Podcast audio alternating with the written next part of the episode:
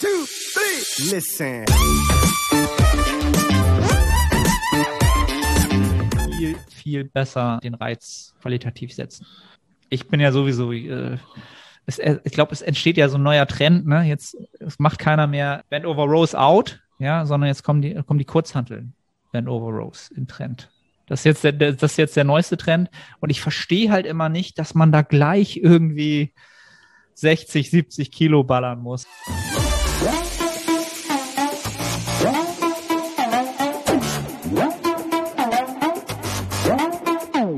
Moin aus Hamburg, willkommen zu The Art of Personal Training.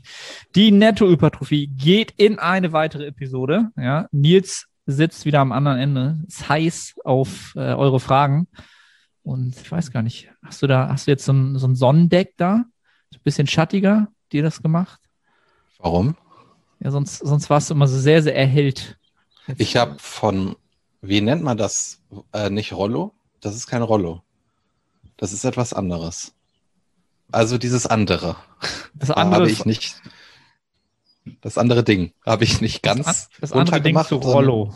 Ja, ich habe mein Fenster nicht ganz offen, sondern ich habe die Hälfte geschlossen, weil die Sonne sonst halt richtig hier reinscheinen würde und dann wäre mir sehr, sehr heiß. Und ich bin ja schon heiß auf die Fragen, wie Ja, du ja, ja, ja. anfangs erwähnt hattest.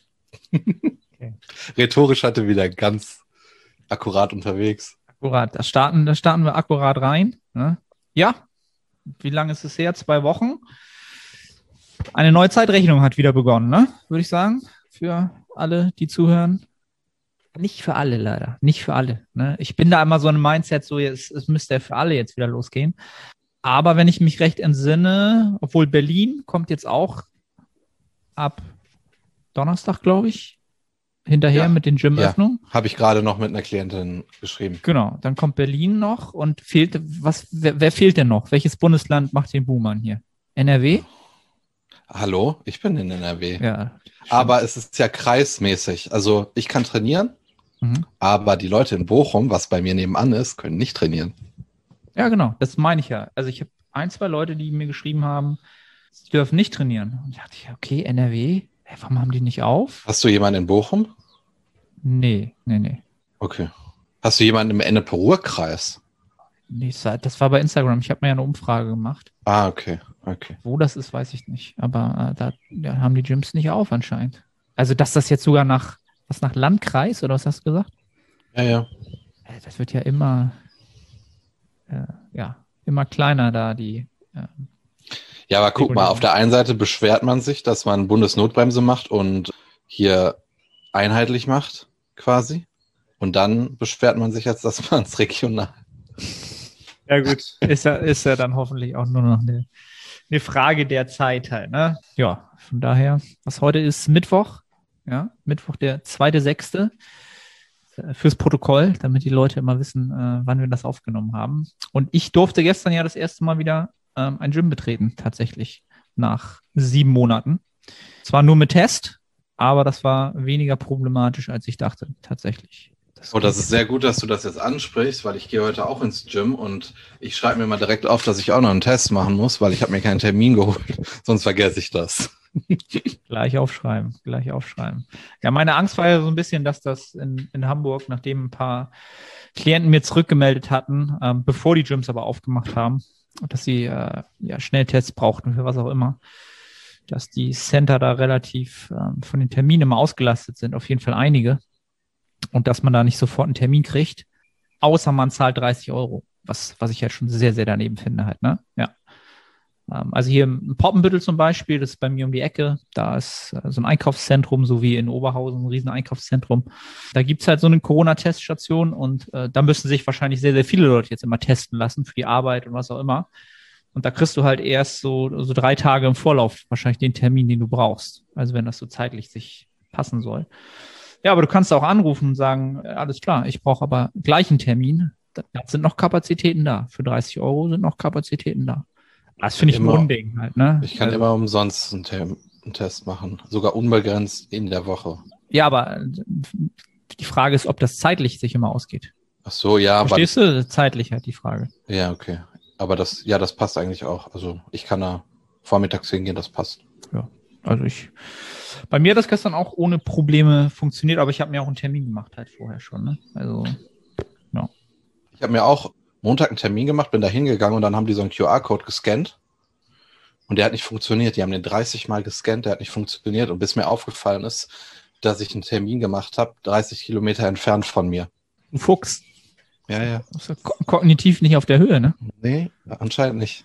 Ich hoffe, das, das, ich hoffe, das sieht heute besser aus. Ja, ich habe mir deswegen ja heute extra keinen Termin gemacht, damit das nicht passieren kann. Okay. Okay.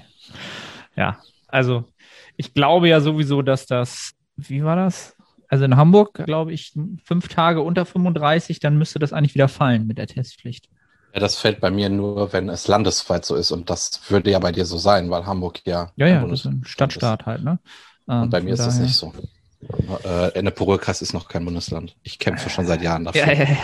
Mach dich mal dafür stark. Nils, geh mal in die Politik. Ja, das, das hätte was. Das hätte was. Ja, ich hoffe da sehr drauf. Also es stört mich jetzt nicht, aber es macht natürlich den Ablauf immer so ein bisschen, ja, logistisch einen Ticken, einen Ticken länger. Also ich werde sowieso nicht sofort alle Einheiten im Gym machen, weil das logistisch sich nicht ausgeht. Mit der Family und so weiter und so fort. Ja. Mal schauen. Muss ich mich jetzt erstmal erstmal eingrooven. Aber ich war gestern schon sehr, sehr verblüfft darüber, wie sehr mich das emotional doch glücklich gemacht hat, ins Gym zu gehen. Also deutlich mehr, als ich es äh, mir, mir vorgestellt hätte. Oder ich habe mir deutlich weniger eingestanden, wie sehr mich das Ganze hier zu Hause doch äh, runterzieht. Ne? Also ich habe ja, wie gesagt, alles und kann's alles machen und so, aber ich habe gestern so richtig gemerkt, ich bin da reingegangen und nach der ersten Übung war ich so richtig, habe ich so gemerkt, boah, ey, das, boah, da fällt so richtig was ab. Ne? Hast du richtig gemerkt, boah, krass, okay, ich habe das doch unterdrückt, was das mit mir gemacht hat. So, das ist jetzt doch schon eine Befreiung, so das mal wieder zu haben. War ein gutes Gefühl. War ein gutes Gefühl. Hab das auch maximal zelebriert. Kein, kein WhatsApp zwischendurch, kein Instagram zwischendurch, sondern echt, äh, ja, zwei Stunden entspannt trainiert. Entspannt trainiert. Natürlich nichts, nichts zu aggressives gemacht oder so. War die, eine gute erste Beineinheit, möchte ich mal sagen. Oh ja, dann kann ich gleich auch mal über meine Beineinheit reden. Ich glaube, da haben wir zwei unterschiedliche Philosophien umgesetzt. Wieso? Du hast gesagt, voll drauf oder was? Ich habe die Ahnsche Progressionstaktik 2.0 eingesetzt. Da kann ich ja gleich noch drüber reden. Okay. Da, da bin ich sehr, sehr gespannt. Da wurden Dinge getan, die man nicht tun soll. Okay. Was hat das dann mit mir zu tun? Das würde ich nie machen. Ja, weil es äh, sich um etwas natürlich sehr Konservatives gehandelt hat. So. Etwas Überlegtes. Okay. Ja, ich weiß gar nicht, was ich sonst sagen soll zum Training. Also ich hab, muss mich jetzt natürlich erstmal einfinden, ähm, gucken, was ich überhaupt aus dem Trainingstag mache. Ich hatte ja, glaube ich, schon mal erwähnt, dass ich äh, dieses zweimal ADLs äh, die Woche fahren habe. Das hat auch funktioniert. Also von der Regeneration funktioniert, sogar in der Prep.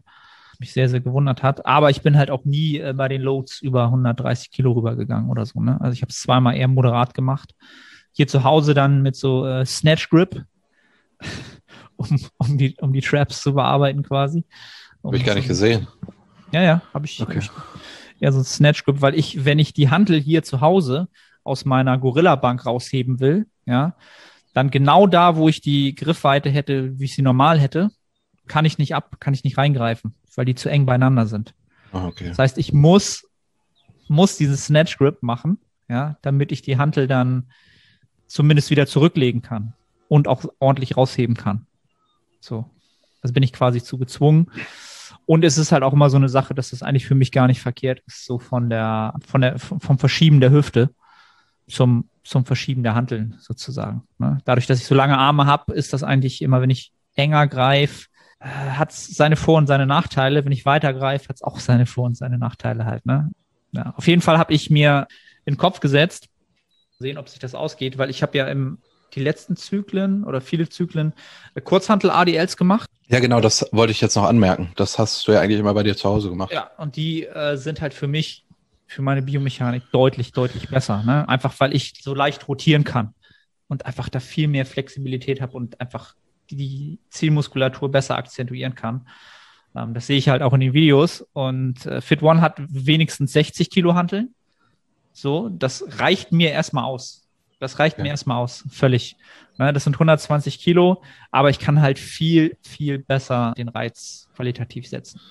Ich bin ja sowieso, äh, es, äh, ich glaube, es entsteht ja so ein neuer Trend. Ne? Jetzt macht keiner mehr Bend over Rows out, ja, sondern jetzt kommen die, kommen die Kurzhanteln Bend over Rows im Trend. Das ist jetzt der, das ist jetzt der neueste Trend. Und ich verstehe halt immer nicht, dass man da gleich irgendwie 60, 70 Kilo ballern muss.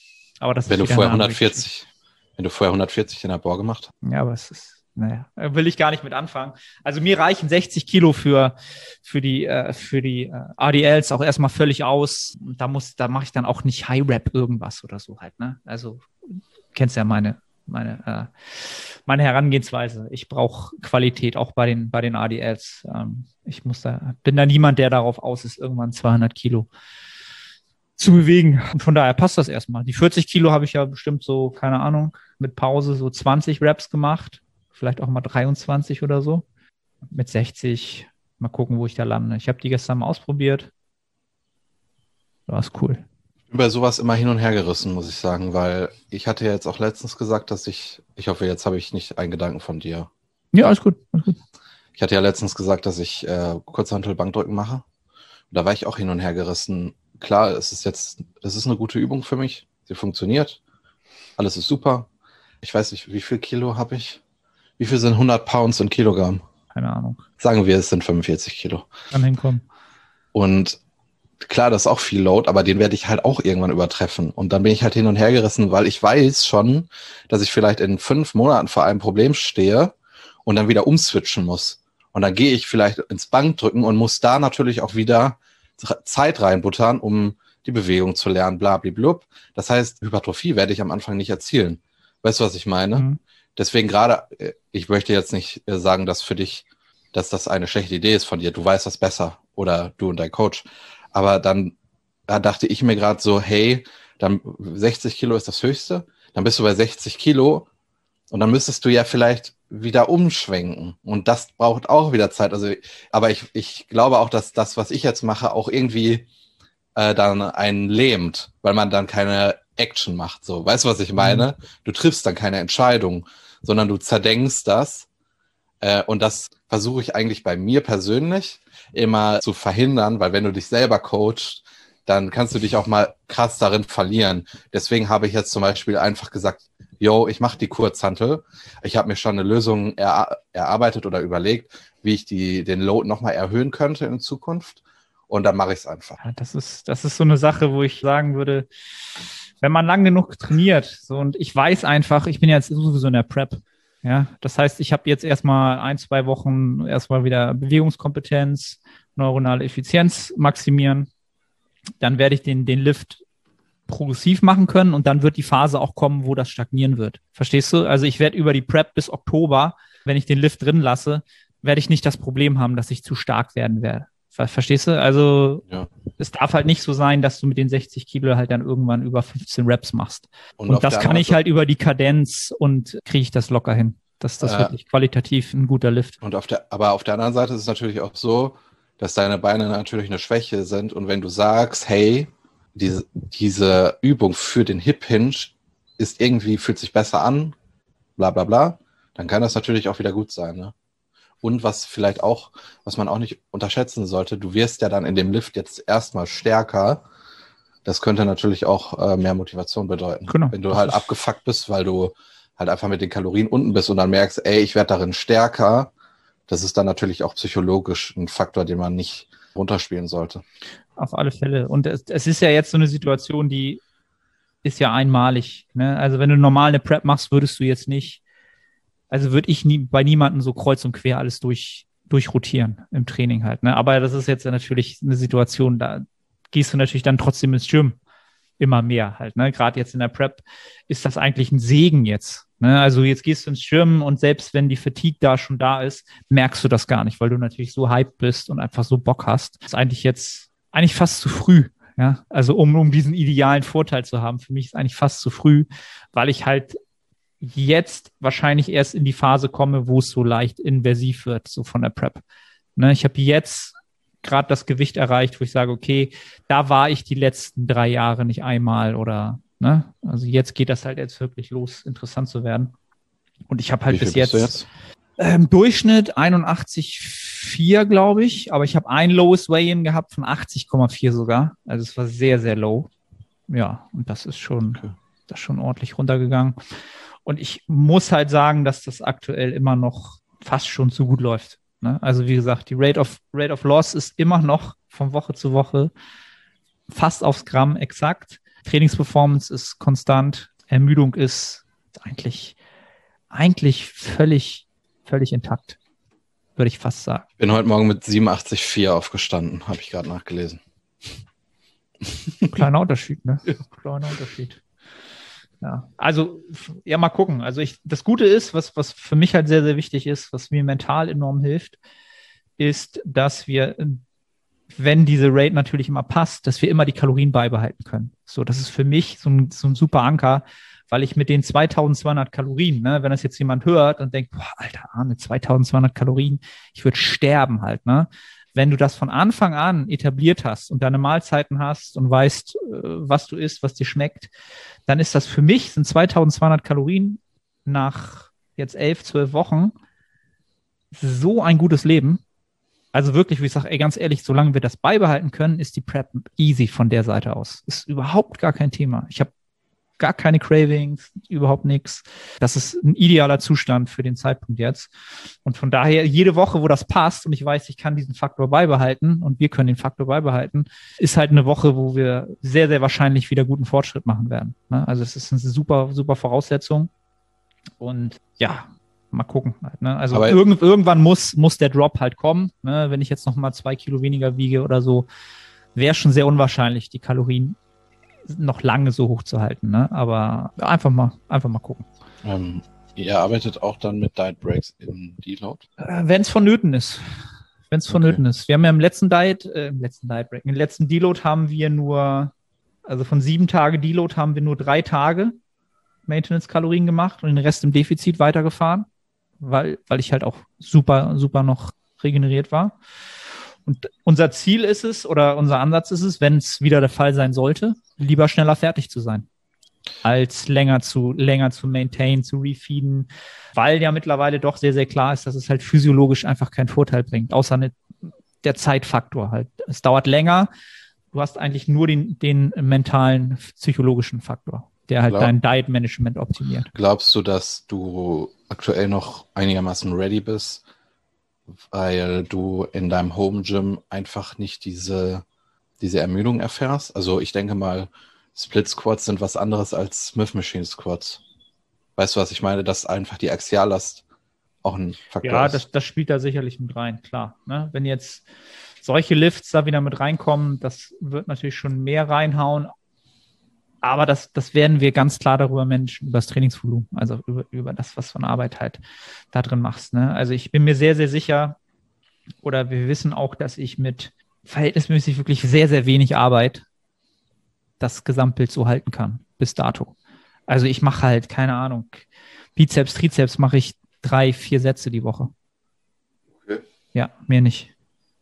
Zwei Sätze Bizeps äh, an einem Tag, zwei Sätze Bizeps. Am Upper Day, Trizeps, glaube ich, te teilweise nur drei in der Introwoche oder so. Also wirklich marginal. Der Rücken braucht mehr. Das dachte ich mir, dass der mehr als vier Sätze braucht. Ja, ja, also der braucht ten, tendenziell schon mehr, aber auch sonst die anderen Muskelpartien brauchen da halt nicht so viel. Und gerade was die Beine angeht, die sind zwar eine Schwäche, aber je, je mehr sie freier werden, werden sie halt auch, kriegen sie halt diese, diese Plastizität, ja, und sehen halt immer besser aus. Also sie sehen halt voluminöser aus. Ne? Was einfach nur dem geschuldet ist, dass das Körperfett da weg ist. Also gefühlt wachsen die Beine in die Show. Was nicht der Fall ist, definitiv kann das nicht der Fall sein, nicht bei dem Trainingsvolumen und so weiter, bei, bei dem, was ich mache. Aber ja, es ist, es ist ein schöner Effekt, die mal wirklich erst so zu sehen. Und auch wenn, wenn du das Posing erstmal so optimierst, dass du das für dich anpasst, dann kannst du auch die Muskulatur erstmal so richtig stellen, dass sie auch für dich am besten aussieht. Ne? Das ist halt auch nochmal so eine Sache. Also von daher will ich nicht unken. Äh, man heult auf, auf, auf Holz klopfen, sagt man ja. Bis jetzt ist die Prep komplett schmerzfrei, sagen wir es mal so. Wird, wird sich ändern, aber bis hierhin easy going. Ja. Nils, was war bei dir los? Was, was hast du da für konservative Sachen gemacht? kommen wir gleich drauf. Ich habe mich verletzt, Arne. Nein, Ich habe mich entweder, ich habe entweder etwas gestaucht oder ich habe mir sogar etwas gebrochen. Du wirst nie drauf kommen, was es ist. Schien- und Wadenbein. Oder? Nein. Aber du bist schon so in der richtigen Region. Keine Ahnung. Fersen. Mein Ferse. kleinen, mein kleinen C. Ist dir eine Handel draufgefallen? oder? Nee, ich habe ich hab die Nacht irgendeine Scheiße geträumt. Ich weiß nicht mehr was und ich bin quasi irgendwie, glaube ich, im Schlaf aufgestanden, habe meinen kleinen C gestoßen. Anders kann ich es mir nicht vorstellen. Ich kann mich noch daran erinnern, dass ich aufgestanden bin. Und der ist jetzt ein bisschen dick und ich habe mir schon mal meinen kleinen C gebrochen. Und der Schmerz, der fühlt sich auch so ein bisschen an. Aber das ist jetzt kein Problem. Also ich kann genauso weiter trainieren. Es ist jetzt, ich freue mich tatsächlich für meinen großen C, dass es ihn nicht erwischt hat. ja, deswegen, ich bin tatsächlich verletzt. Aber es ist egal. Aber nicht dramatisch. Nee. Ja. Äh, und gestern Abend, also ich habe jetzt, das ist, das ist, das ist irgendwie komplett komisch. Als ich zweimal die Woche trainiert habe, habe ich so 2800 Kalorien gegessen. Damit habe ich mein Gewicht gehalten. Und jetzt bin ich halt wieder bei 3800 bis 4000 Kalorien. Und das ist ja schon ein sehr großer Sprung. Ich könnte aber jetzt noch mehr essen. Und ich habe erst drei Einheiten wieder dran. Das ist krass. Was ich für einen Hunger jetzt habe. Hm. Es ist irgendwie immer so, auch wenn ich krank bin, ich habe wirklich gar keinen Hunger, wenn ich, wenn ich kein, wenn ich nicht im Gym bin, wenn ich nicht trainiere. Und es fällt mir dann wirklich sehr schwierig, auch auf eine Kalorienmenge zu kommen, die dafür sorgt, dass ich mein Gewicht halte. Und wenn ich im Training bin, dann muss ich tatsächlich auch ab und zu aufpassen, dass ich nicht zu viel esse. Und das ist dann gestern passiert. Das war total bescheuert. Ich habe mein Abendessen gegessen und dann hatte ich halt wirklich fest im Kopf, ich muss jetzt noch einen halben Krug Eis essen und ein Skür. Und dann habe ich schon hier mein Eis gehabt, habe das gegessen und gegessen und dachte mir so, Moment mal, irgendwie stimmt das nicht. Und ich hatte das Eis gar nicht im Plan für diesen Tag. Und das heißt, ich habe gestern ein bisschen viel gegessen. Es war nicht viel Eis.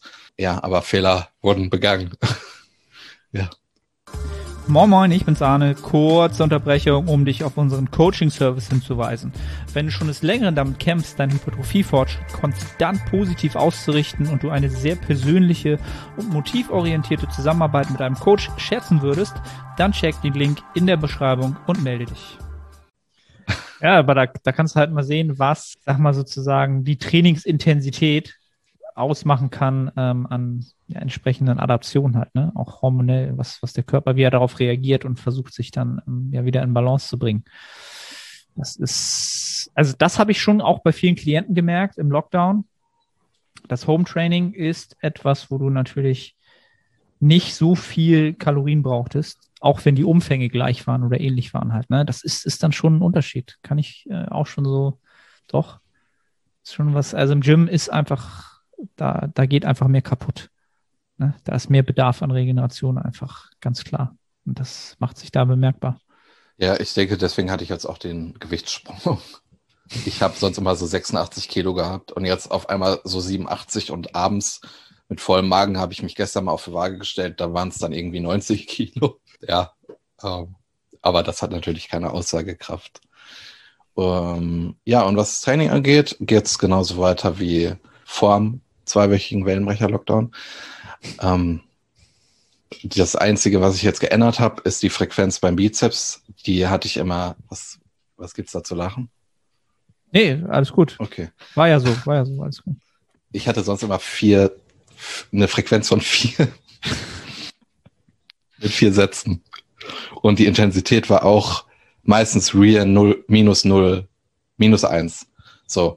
Ich hatte aber am Ende, also am Anfang vom Wellenbrecher-Lockdown, hatte ich ja so ein bisschen Probleme im linken Bizeps. Hab die auch mit in die Garagenzeit mitgenommen. Und dann hatte ich ja zweimal die Woche Training bei mir im Gym und habe da meinen Bizeps nicht trainieren können aus zeitlichen Gründen. Und deswegen habe ich das Bizepsvolumen und die Frequenz jetzt sehr stark heruntergefahren, damit ich da erstmal wieder eine Widerstandsfähigkeit aufbauen kann und auch irgendwie so ein gewisses Selbstvertrauen, weil du gehst halt nicht gerne ins Training, wenn du weißt, irgendwas ist da. Und deswegen habe ich aktuell nur zwei mal drei Sätze für den Bizeps drin. Und das wird jetzt auch in dem Zyklus so bleiben. Das werde ich beobachten. Vielleicht werde ich im nächsten Zyklus wieder auf, auf vier gehen oder einen Zwischenschritt machen zu einer Frequenz von drei. Das mit den vier Malen hat sehr gut funktioniert für mich. Das wird auch äh, langfristig wieder so sein, aber ich habe sehr, ne, eine sehr, sehr gute Erfahrung damit gemacht, im letzten Lockdown sehr konservativ zu starten ins Training. Das hat dann dazu geführt, dass ich dann gegen Ende äh, letzten Jahres auf allen, bei allen Übungen unfassbar stark war. Und es lief einfach super. Und das lief nicht super, weil ich in dem Moment gut performt habe, sondern weil ich in der Vergangenheit die richtigen Entscheidungen getroffen habe. Und ja, das bestätigt mich jetzt auch ein bisschen darin, konservativ zu starten.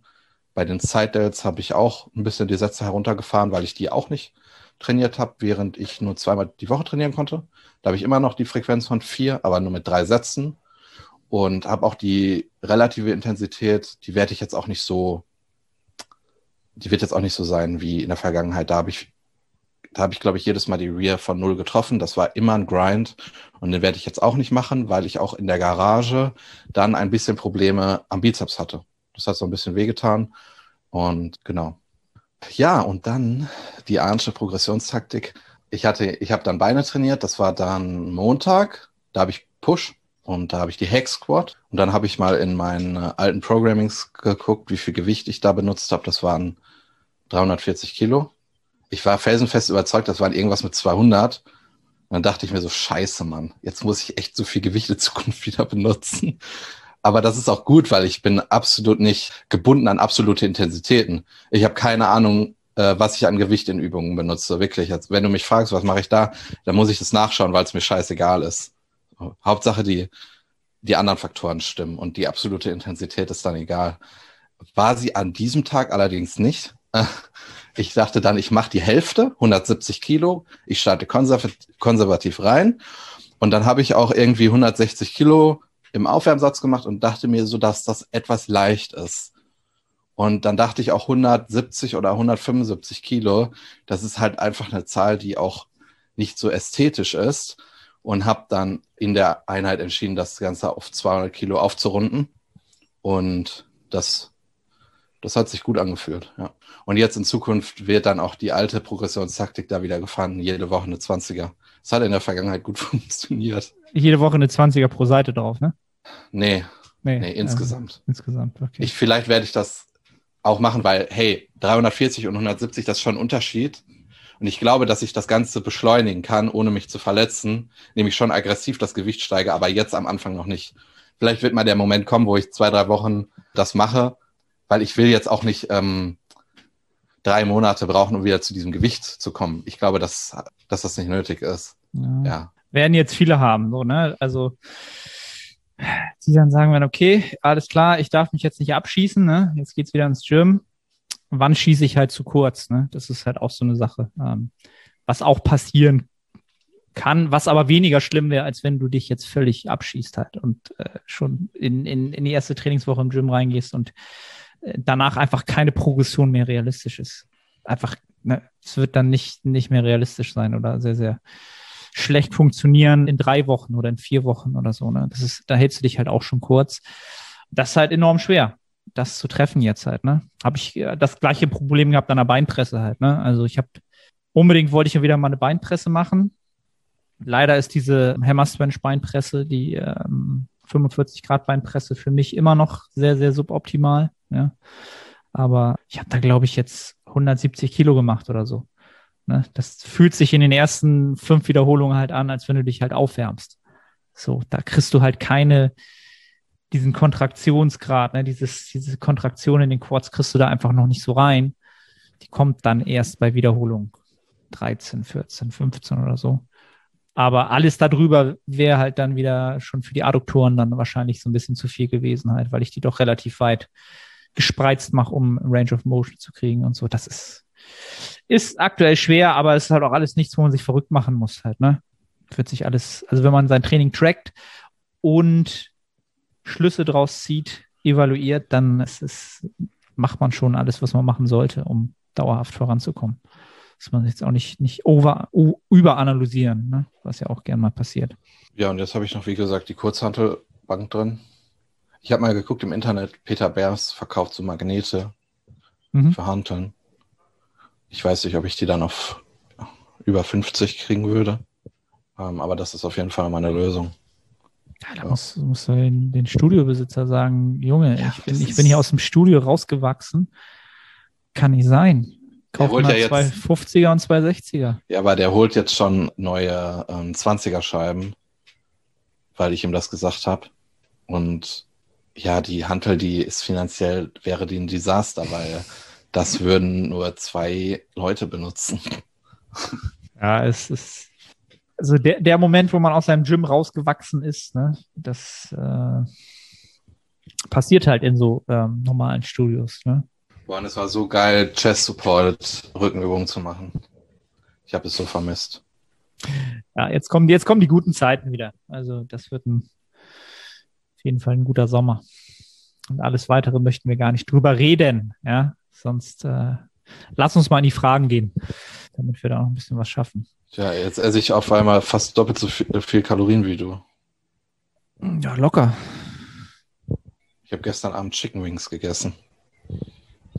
Die waren echt lecker, muss ich sagen. Chicken Wings. Die haben mich so Au. angelächelt im Eisfach, weißt du? Das ist, ja, das ist auch die News des Tages. Ich habe einen Airfryer jetzt. Okay, habe ich noch nie benutzt. Ja, ich auch noch nicht, aber ich bin gespannt, was ich damit zaubern kann. Falls irgendjemand den ultimativen Airfryer-Rezepte hat, ja, für was auch immer, äh, lass es mir zukommen. Kann man da alles reinmachen? Ich Also glaub, quasi- Kannst du da alles drin fryen, ja. Geil. Okay, warte. Ich habe eine Frage bekommen, die sehr wichtig ist. Wird Nils jemals in kurzen Shorts squatten? Niemals. Niemals. Ich hasse kurze Hosen im Gym. Niemals. Vielleicht, wenn wir von einer Temperatur von 50 Grad sprechen, aber sonst nicht. Nee, never ever. Natürlich wieder so eine Präferenz, ne? Also ich würde zum Beispiel niemals in so Leggings halt äh, trainieren. Das wäre für mich halt so das, genau das andere. Und so hat jeder halt das, womit er gut performt, ne? Seitdem sehen meine Quads da ein bisschen muskulöser dran aus. Das ist, das ist gut. Seitdem du sie trägst, meinst du? Ja, ja, weil die sind ja enger, wenn ich so eine weite, lang, äh, kurze Hose anziehe. Dann sieht das nicht so aus. Man muss ja auch irgendwo den Fake-Lifestyle bei Instagram leben. Sonst ist man nicht Muss authentisch. ja auch repräsentieren, ne? Inszenieren, repräsentieren und keine Ahnung, was da als nächstes kommt. Ja, ich kenne mich damit nicht so aus. Gehen wir rein in die PDF. Äh, genau, in die PDF. Okay, alles, was ich jetzt sage, das ist Humor. Und das ist natürlich, also Meinungen gehen auseinander und wie gesagt, das ist halt Satire. Ja, ich glaube, unsere Zuhörer wissen, wie das, wie das gemeint ist, auf jeden Fall. Moin Arne und Nils. Ich hoffe, ihr alle, äh, ich hoffe, ihr und alle Zuhörer konnten die letzten Monate gegenüber den tückischen Versuchen des Katabolen Teufels standhafter bleiben als die SPD vor ihrem unausweichlichen Niedergang. Mit meinem altbekannten Trainingspartner Peter A. Hat es mich im Rahmen eines Praktikums für drei Monate in den fernen Süden nach München verschlagen. Da die hiesigen Preise der Studios oder besser gesagt der Wellness-Tempel ungefähr meines monatlichen Geringverdienergehalts entsprechen, wird man sich wohl auch die kommenden Wochen mit abwechslungsreichen Pamela Reif Homeworkouts vor dem Katabolismus bewahren müssen. Zum Glück kenne ich hier noch einen Kollegen aus meinen unschuldigen Zeiten der Oberstufe, der über ein bisschen feinstes Gusseisen verfügt. Das habe ich auch gesehen. Das freut mich sehr für dich. So, jetzt kommen ein paar Fragen. Ich lese immer nur eine Frage vor, dann beantworten wir die. Nun möchte ich die Zuschauer aber nicht nur mit Verehrung des freien Marktes und soziopolitischer Kritik, sondern auch mit maximalen Nettohypertrophen-Fragen beglücken. Erstens, wie steht ihr zu Kalorienrechnern? Es gibt ja noch immer viele Trainierende, die sich durch deren Richtwerte in ihre Kalorienzielen beinahe so maßgeblich beeinflussen lassen, wie so manche Gesundheitsminister von Tierärzten hinsichtlich der Erfindung adäquater Maßnahmen zur Pandemiebekämpfung. Würdet ihr hinsichtlich der Qualität beziehungsweise der Präzision einzelner Rechner und Formeln differenzieren? Oder lassen sich alle so pauschal verurteilen, wie es öffentlich-rechtliche Medien mit Menschen tun, die ihre Grundrechte auch in Zeiten extraordinärer Verbreitungswellen von grippeähnlichen Viren wertschätzen? Nils, Nils, Max, du bist, äh, du bist der absolute Wahnsinn, ne? Also, dass, du- dass du dir extra die Mühe machst, das als PDF zu verfassen. Das, dem, das erstmal äh, als Präambel voraus, finde ich hammergeil. Und das Schmunzeln nimmt da kein Ende. Aber kommen wir zu den wichtigen Fragen des Lebens, nämlich zu der Frage. Meine ganz klare Antwort aus meiner Praxis der letzten zehn Jahre ist, ich nutze als Goldstandard die Harris-Benedict-Formel.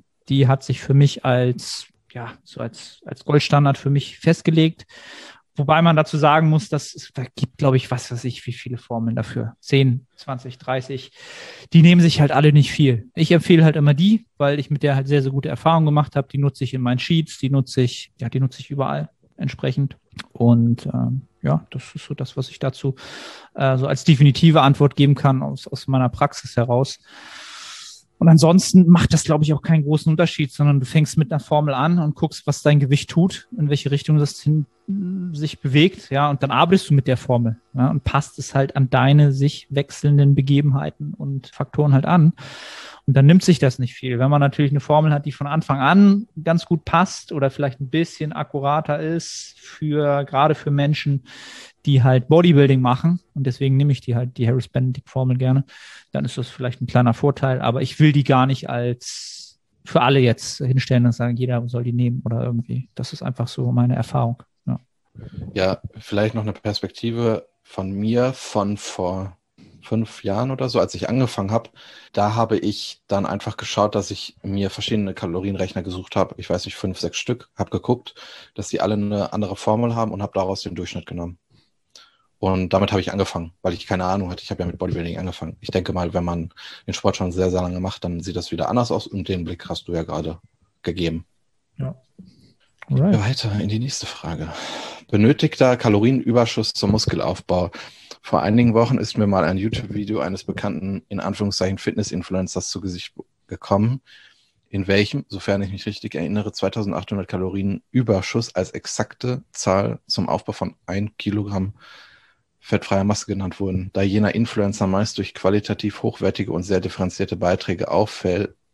Moment, da jener Influencer meist durch qualitativ hochwertige und sehr differenzierte Beiträge auffällt, als öffentlich-rechtliche Medien über Kryptowährungen liefern, hat mich diese absolute Zahl doch ein wenig überrascht.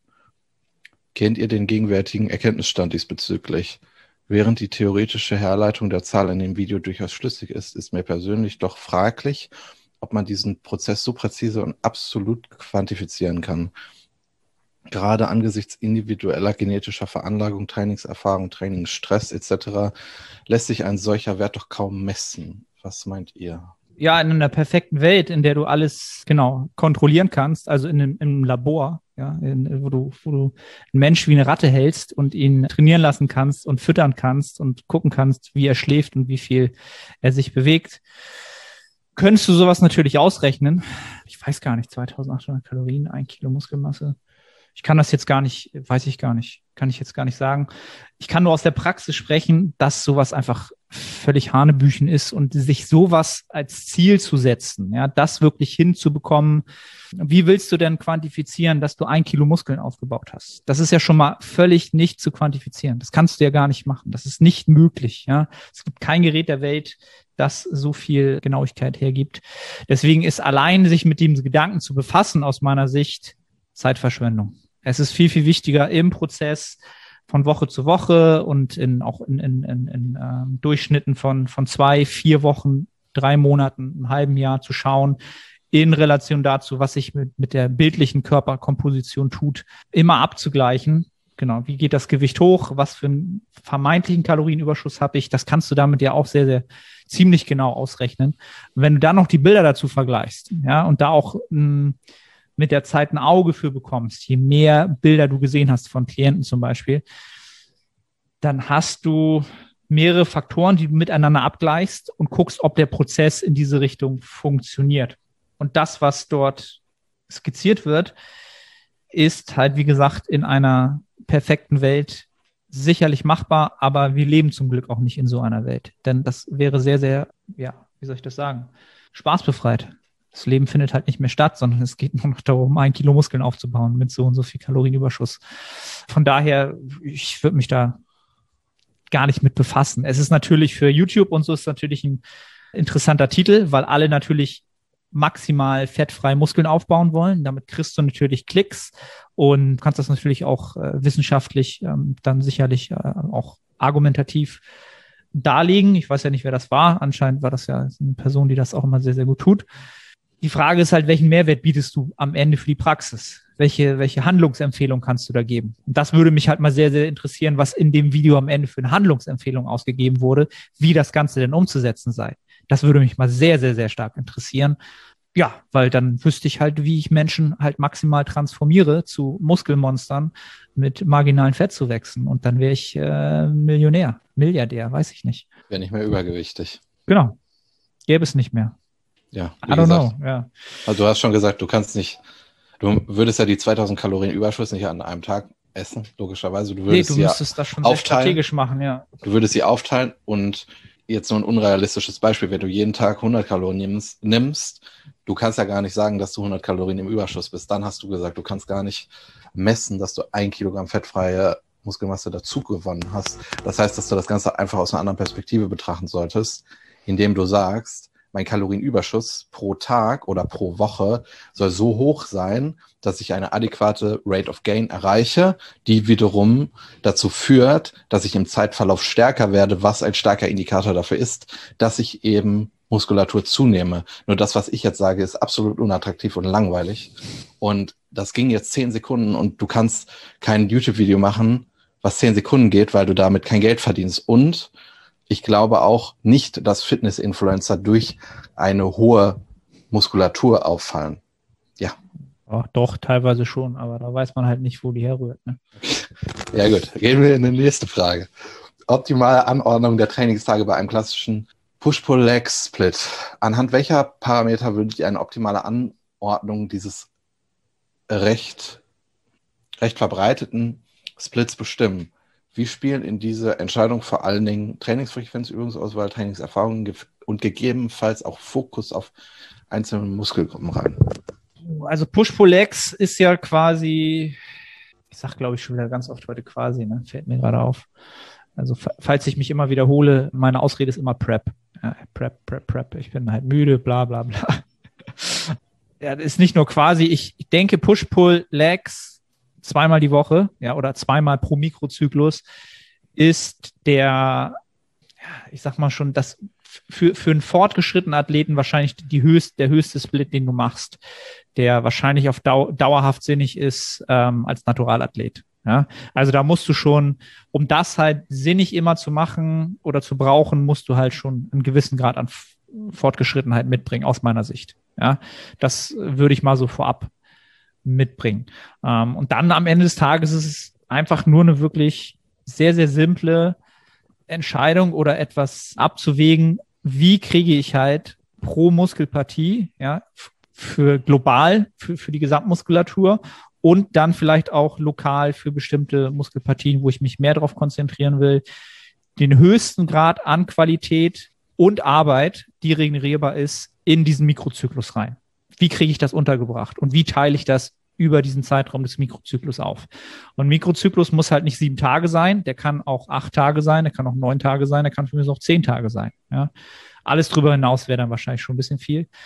Ja, und dann ist halt die Frage, was, für mich ist das immer eine Frage daran, einmal wieder rückblickend, was macht dem Athleten Spaß? Wie ist er sozialisiert in diesem Bodybuilding-Thema? Äh, Wie ist er da reingekommen? Was macht ihm Spaß? Ist er jemand, der gerne mehr Volumen trainiert? Ist er jemand, der gerne eher hochintensiv trainiert? Ja, dafür weniger Volumen äh, machen kann. Ähm, und so muss ich halt aufteilen, wie ich diesen Mikrozyklus so gestalte, dass er halt möglichst lange qualitativ einen hohen Reiz setzen kann und das vielleicht auch möglichst länger als nur drei Wochen, sondern vielleicht auch vier oder fünf oder vielleicht sogar sechs. Ja, ist auch immer ein Faktor. Deloads sind wichtig, aber es geht ja nicht darum, sich Deloads oft zu benötigen, weil es auch immer wieder natürlich ist eine Zeit, die du weg bist vom, vom überschwelligen Reiz. Ja, also das ist, ist sehr, sehr schwer, schwer zu sagen halt. Also ich finde Push-Pull-Legs, da musst du halt, da, da muss schon großer Bedarf da sein, dass du das halt wirklich brauchst. Statt zum Beispiel, keine Ahnung, Push-Pull-Legs, Upper-Lower oder vielleicht auch einfach einen Ganzkörperplan, den du vielleicht sogar fünfmal die Woche machst, mit Akzenten pro, pro Partie und so weiter und so fort, was auch super funktionieren kann. Was sehr, sehr gut funktionieren kann, wo viele dann sagen, äh, oder auch Athleten, mit denen ich das mache, die aus diesem Volumentraining kommen und dann sagen, ey, was? Ganzkörper fünf Tage, so ich trainiere jede, jedes Mal Beine mit zum Beispiel und dann aber merken, okay, für den Athleten ist es für mich jetzt ganz, ganz wichtig, dass er jeden Satz, den er bekommt, pro Muskelpartie wirklich zu schätzen weiß, weil er nicht viel davon bekommt pro Einheit. Ja, er kann sich nicht dieses Thema suchen, okay, ich mache heute zehn Sätze Quads oder so. Dann kannst du dich ja reinarbeiten in diese Intensität und die Ermüdung, die du in der Einheit hast, sondern du hast vielleicht nur drei Sätze zur Verfügung oder vier. Dann hast du eine andere Wertschätzung und wirst auch mehr Qualität da reinlegen.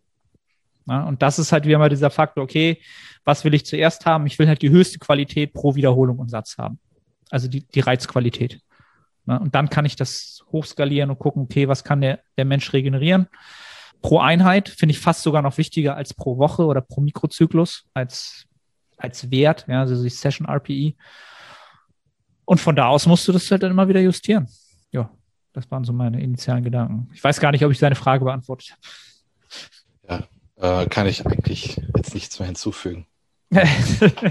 das hängt aber vielleicht auch daran, also bei mir ist es zum Beispiel auch so, dass ich pro Woche Lifts habe, die mich sehr stark ermüden. Und danach richten sich dann zum Beispiel die Pausentage. Das heißt, dass ich gar nicht sage, hey, ich trainiere als Beispiel Push-Pull-Legs, da mache ich eine Pause und dann trainiere ich wieder. Das bestimmt nicht meine Trainingstage, sondern als Beispiel jetzt bei mir, ich habe Montag einen Quad-Tag, wo ich eine Übung habe, die eine unglaubliche Axiallast hat und dann in Folge eine unglaublich hohe Ermüdung. Ich kann am Dienstag nicht trainieren deswegen. Und deswegen trainiere ich am Dienstag nicht. Nicht, weil Push-Pull-Legs sagt, dass ich dann einen Pausentag brauche. Es kommt eben auch darauf an, was du pro Woche, äh, was du in der Woche für Übungen hast für die einzelnen Muskelgruppen und was es für eine Ermüdung mit sich bringt. Mhm. Weißt du, was ich meine? Genau, das ist dann natürlich wahrscheinlich das, was Max angesprochen hat, die Trainingserfahrung, die dann eine Rolle spielt. Wenn du ein eine gewisse Erfahrung hast und ein sehr starker Athlet bist, wirst du dann auch nochmal dein äh, Belastungsmanagement anders machen, als wenn du ein Anfänger bist und erstmal Bewegung lernen musst und Ermüdung noch gar nicht so ein großes Problem ist. Ja. Und da vielleicht auch für viele Zuhörer, die den Sport vielleicht noch gar nicht so lange machen, vielleicht so ein bis drei Jahre und auch noch nie so maximal Struktur da drin hatten, vielleicht den Trainingsplan auch nicht sehr, sehr lange, Trainingspläne nie lange durchgeführt haben, erster Faktor, woran ihr euch immer orientieren solltet, ist das, was ihr realistisch pro Mikrozyklus an Zeit überhaupt investieren könnt in Trainingszeit, ohne dass es euch negativ, stresstechnisch in euren anderen Lebensbereichen negativ beeinflusst. Das ist viel, viel wichtiger als initialer Gedanke, als zu sagen, naja, aber äh, wenn ich jetzt sechsmal die Woche trainiere, kriege ich halt drei Prozent mehr oder ein Prozent mehr raus, als wenn ich fünfmal trainiere oder viermal trainiere. Wenn es dich unterschwellig stresst, weil du die Zeit nicht hast, weil du im Studium bist und äh, ne, trainier pro, pro Woche weniger, du wirst produktiver sein. Es ist maximal schwer, das zu verstehen, vielleicht unter Umständen und vor allen Dingen sich einzugestehen. Aber das ist auch so eine Erfahrung, die ich aus, aus der Praxis wiedergeben kann. Ist unglaublich viel produktiver, als sich ja, sechsmal die Woche hinzuschleppen und dann vielleicht nochmal zu einer Uhrzeit, wo dein Schlaf schlechter wird oder du deine Mahlzeiten nicht so einnehmen kannst, wie es ideal wäre. Das vielleicht auch nochmal dazu. Und äh, weil er gesagt hatte, Anordnung, wenn du wirklich einen Push-Pull-Leg-Split verfolgst, könnte es eventuell schlauer sein, ein Pull-Push-Leg, eine Pull-Push-Leg-Anordnung zu machen. Weil ich denke, dass du, dass der Push-Day nicht so ermüdend ist wie der Pull-Day. Viertens, wie seht ihr hierzulande die nähere Zukunft für die Ausübung unseres geliebten Eisensportes? Denkt ihr, wir werden uns nach insgesamt circa neun Monaten Home Gym Hölle nun für immer und ewig wieder in den himmlischen Gefilden unserer anabolen Tempel ausleben können? Oder befürchtet ihr, dass im Verlauf des Jahres, insbesondere nach den Wahlen, aufgrund steigender Inzidenzen, die natürlich gar nichts mit der regierungsinitiierten Teststrategie zu tun haben, sondern ausschließlich das objektive Infektionsgeschehen reflektieren, unsere heiligen Hallen erneut hinterrücks einen weiteren Dolchstoß in Richtung Insolvenz erfahren werden und schneller schließen müssen als meine gehebelten Kryptolongs aufgrund von impulsiven Elon Musk-Tweets. Ah, also die Fragen sind der Wahnsinn. Die Fragen sind äh, absolut, absolut Wahnsinn. Ähm, ja, da hab ich, haben wir sicherlich natürlich keine Antwort drauf. Da gilt es positiv zu bleiben und so ein bisschen den, den Buddha in sich zu finden und im Moment zu leben halt. So blöd sich das anhört. Jeden Tag im Gym genießen, davon ausgehen, dass das nie wieder der Fall sein wird. Und wenn es sich dann irgendwann bewahrheitet, dass es doch noch anders kommt, dann das tun, was du als Humanwesen am besten kannst und was deine Pflicht ist, nämlich zu adaptieren. Ja. Auch keine popular Opinion wieder, aber ist am Ende des Tages so. Deswegen stehen wir ja am obersten Ende der Nahrungskette, weil wir das halt am besten können, auch wenn es uns nicht gefällt, manchmal. Ja. Gut, wir haben jetzt noch eine Frage hier von wegen, gibt Leute, die finden mehr als 0,8 Gramm Eiweiß pro Kilogramm Körpergewicht nicht cool. 0,8 Gramm pro Kilogramm Körpergewicht, nicht cool. Ja. Ja, Ja, es geht hier um Verbot, es geht hier um bundesweite Verbote. Das, das Okay, finde ich jetzt das aber. Ist nur noch, nur noch reißerisch oder ja, ein bisschen genau. als Witz das ein, okay, das okay. ist ein bisschen. So, Max, auf jeden Fall vielen, vielen Dank für, Warte, für die es gibt, noch, es gibt noch eine Abmod von Max. Okay, ja, okay, okay. Er schickt neoliberale Grüße, die ich auch zurückschicke. Und PS, für, für mehr nicht korrekt gegenderten Sarkasmus und Marktwirtschaftspropaganda kann man mir auch auf Instagram folgen. Aber bitte keine ranzigen Anfragen von irgendwelchen Pracht, Prachtlachs Online-Business-Coaches. Ich möchte nicht auch noch für Liquidierungen außerhalb von unregulierten Börsengeschäften verantwortlich gemacht werden. Das wollte ich doch unbedingt vorlesen, weil ich auch oft Anfragen von Prachtlachs Online-Business-Coaches bekomme. Max Windhagen. Max Windhagen folgt dem Jungen. Ihr merkt schon, da gibt es einiges an Unterhaltung abzugreifen. Gerade wenn man ein bisschen äh, Wortwitz zu schätzen weiß, was äh, Nils und ich auf jeden Fall tun. Also von Wie daher gesagt, das ist maximal nur geschätzt. Satire und wenn man eine andere Meinung hat, ist das genauso cool wie diese Meinung. Ah, muss- müssen, wir, müssen wir gar nicht groß hier. Ja, ich, sind wir am Ende, Arne? Moin Moin, Arne hier. Ganz kurze Unterbrechung, um dich auf die Nettohypertrophie hinzuweisen. Du strebst nach maximaler Hypertrophie. Du fragst dich, ob das Steigern des Gewichts auf der Hantel oder doch eher die Mind-Muscle-Connection Priorität hat. Ob die Intensität, also die Nähe zum Muskelversagen ausschlaggebend sind oder doch eher ein dynamisches Trainingsvolumen. Kurz gesagt, alle diese Faktoren sind relevant, wenn es um Hypertrophie geht. Die Nettohypertrophie bietet eine Trainingsplanung, die all diesen Faktoren gerecht wird und einen Zeitraum von vier Monaten über drei Phasen, also drei Mesozyklen, jedem der genannten Faktoren zur passenden Zeit seine stärkste Rolle spielen lässt. Die einzelnen Phasen sind so gestaltet, dass die Ergebnisse in Form von Anpassungen die nächste Phase befeuern. Diese Phasenpotenzierung ermöglicht es auch, Adaptionswiderstände, also Prozesse, die positive Anpassungen mit der Zeit kleiner ausfallen lassen, zu kontern und über alle drei Phasen möglichst viel Nettohypertrophie zu produzieren. Wenn du also ein Trainingssystem suchst zu einem fairen Preis, dann schau jetzt in die Beschreibung und ich freue mich, dich bei der Nettohypertrophie begrüßen zu dürfen.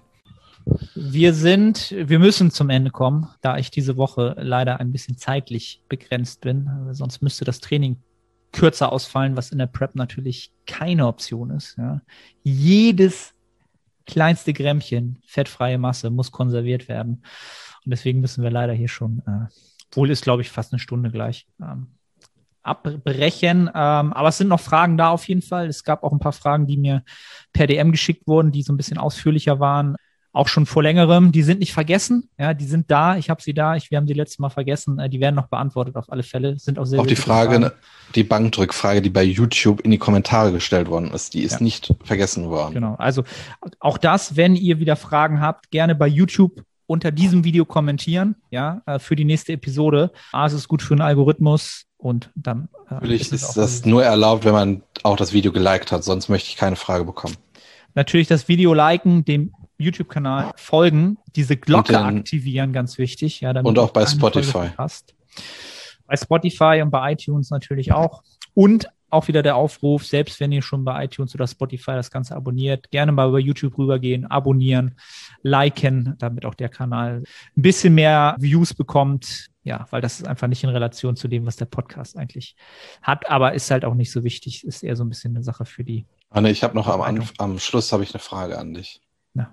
Und zwar, ich habe mir in letzter Zeit ab und zu einen Döner gekauft, also einen Mhm. ganz normalen Döner. Und ich wollte fragen, ob du das auch so siehst oder ob du das anders siehst. Und zwar, wenn der Dönermann den Döner macht, dann nimmt er ja das Brot in die Hand und macht das Fleisch da rein. Ja, Und dann macht er den Salat da rein und dann die Soße. ja. Soweit, so korrekt, oder? Das ist von Döner, Dönerladen zu Dönerladen unterschiedlich. Und er macht es aber bei mir so. Und wenn ich Ja. den Döner esse, dann sind die ersten zwei Drittel eine adäquate Mischung aus Salat und Dönerfleisch. Und das letzte Drittel ist halt einfach nur Brot mit dem Fleisch, was sich schon so ein bisschen eingezogen hat von dem Fett. Mhm. Und findest du, ein Döner wäre geschmacklich besser, wenn man vorher den Salat in der Schüssel macht mit dem Fleisch, das einmal mischt und dann in das Brot macht, damit du im gesamten Brot ein adäquates Verhältnis zwischen Fleisch und Salat hast. Also ich kenne einen Dönerladen hier in Hamburg, der macht das so. Also die mischen das immer erst in der Schüssel und tun dann ins, Bro ins Brot, was okay. durchaus gut schmeckt und wofür die auch, glaube ich, bekannt sind, weil das nicht so viele machen. Ich finde aber beides hat seinen geschmacklichen Charme. Ich würde gar nicht sagen, das eine ist besser als das andere. Es ist eine andere Erfahrung, sagen wir es mal so. Ich bin halt am überlegen, ob ich den fragen soll, ob er das macht. Es könnte sich als schwierig herausstellen, weil er kaum Deutsch spricht. Und es ist natürlich die Extrawurst sein Urgroßvater.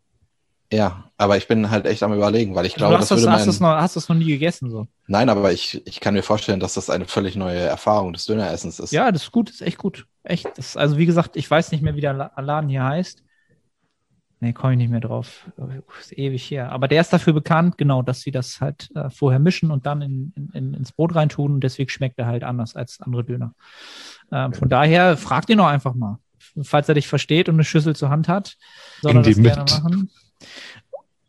Und in dem Zusammenhang will ich nochmal, und dann schließen wir auch äh, ab, ganz, ganz pass wichtig. auf, warte, pass auf, was du jetzt sagst, weil darauf habe ich mich vorbereitet. Ich weiß, was du jetzt sagen willst. Nee, und es keine, könnte. Du hast keine Ahnung. Nein? Nein, nein. Es, okay. hat mit, es hat immer mit Dönerläden zu tun.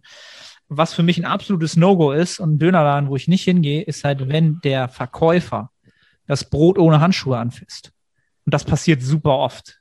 Ja, also es gibt, finde ich super eklig. Finde ich super eklig. Da bin ich aber auch sehr penibel. Ich glaube, bestimmt ein Großteil der Dönerläden, da achtet keiner drauf, sondern da wird das einfach gemacht und da denkt keiner drüber nach. Ne? Aber ich finde das super eklig und ja, also wenn ich mir einen Döner hole, dann ist es ein Dönerladen, wo die sich, wo die so eine Handschuhe anhaben. Ich habe da noch nie drauf geachtet. Ja, finde ich halt nicht so lecker, so Kolibakterien oder was auch immer. You never know. Ja, finde ich nicht so geil. Also wird, wird niemanden stören, wird keiner daran sterben oder irgendwie krank werden. Das nicht. Ne? Ich bin da einfach so, das finde ich nicht so lecker. So einfach mal so, äh, ist mir letztens so aufgefallen, dass da wahrscheinlich keiner drüber nachdenkt. Und dass, dass ich das, aber ob ich da so übertrieben bin, weißt du, so. Wenn ich so darüber nachdenke, macht das durchaus Sinn. Ja, siehst du, also habe ich halt mit Julia die Diskussion gehabt und sie hat halt auch gesagt, nee, nee das finde ich super eklig. Also, nee, das muss man doch machen, weil, wie bin ich drauf gekommen? Bei Subway müssen die halt immer neue Handschuhe anziehen. Ja, aber Subway ist ja auch ein Franchise und ich denke, die Subway Subway-Läden kriegen diese Anordnung von oben. Ja, ja, natürlich. Und Dönerläden sind, ist ja kein Franchise-System. Nee, aber dennoch finde ich es, ja, finde ich es mal eine, wollte ich es einfach mal erwähnt haben. Ihr könnt ja mal gerne in die Kommentare schreiben. Ey, ich werde jetzt seht. jedes Mal, wenn ich mir einen Döner kaufe, auf die Hände des Dönerverkäufers schauen und das nur deinetwegen. Ich habe es für alle versaut jetzt. Ihr Lieblingsdönerladen ja, ist, so. ist passé. Ey. Ist wirklich so. Ich, es tut mir leid, wirklich. Es tut mir sehr, sehr leid, aber ich musste das jetzt mal in die Welt hinaus posaunen. So, das war's für diese Episode. Wie gesagt. Und vielleicht noch äh, Werbung für das Nettohypertrophie-Programm.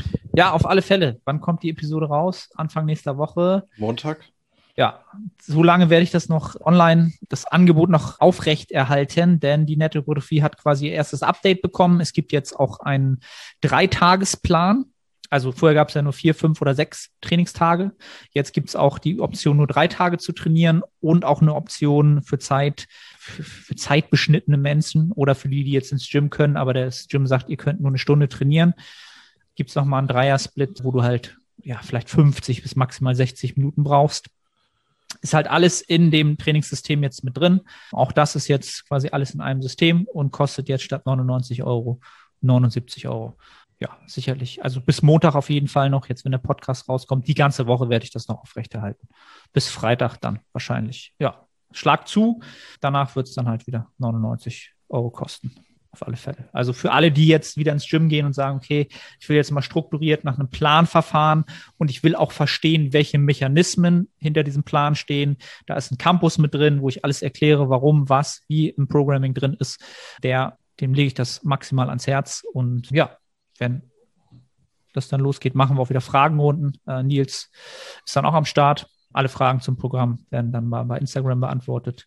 Also Support ist dann auch sehr, sehr stark. Ein Mord. Und Support, Support ist, kein, Mord. Mord. In dem Sinne verbleiben wir bis zur nächsten Episode. Ciao, ciao.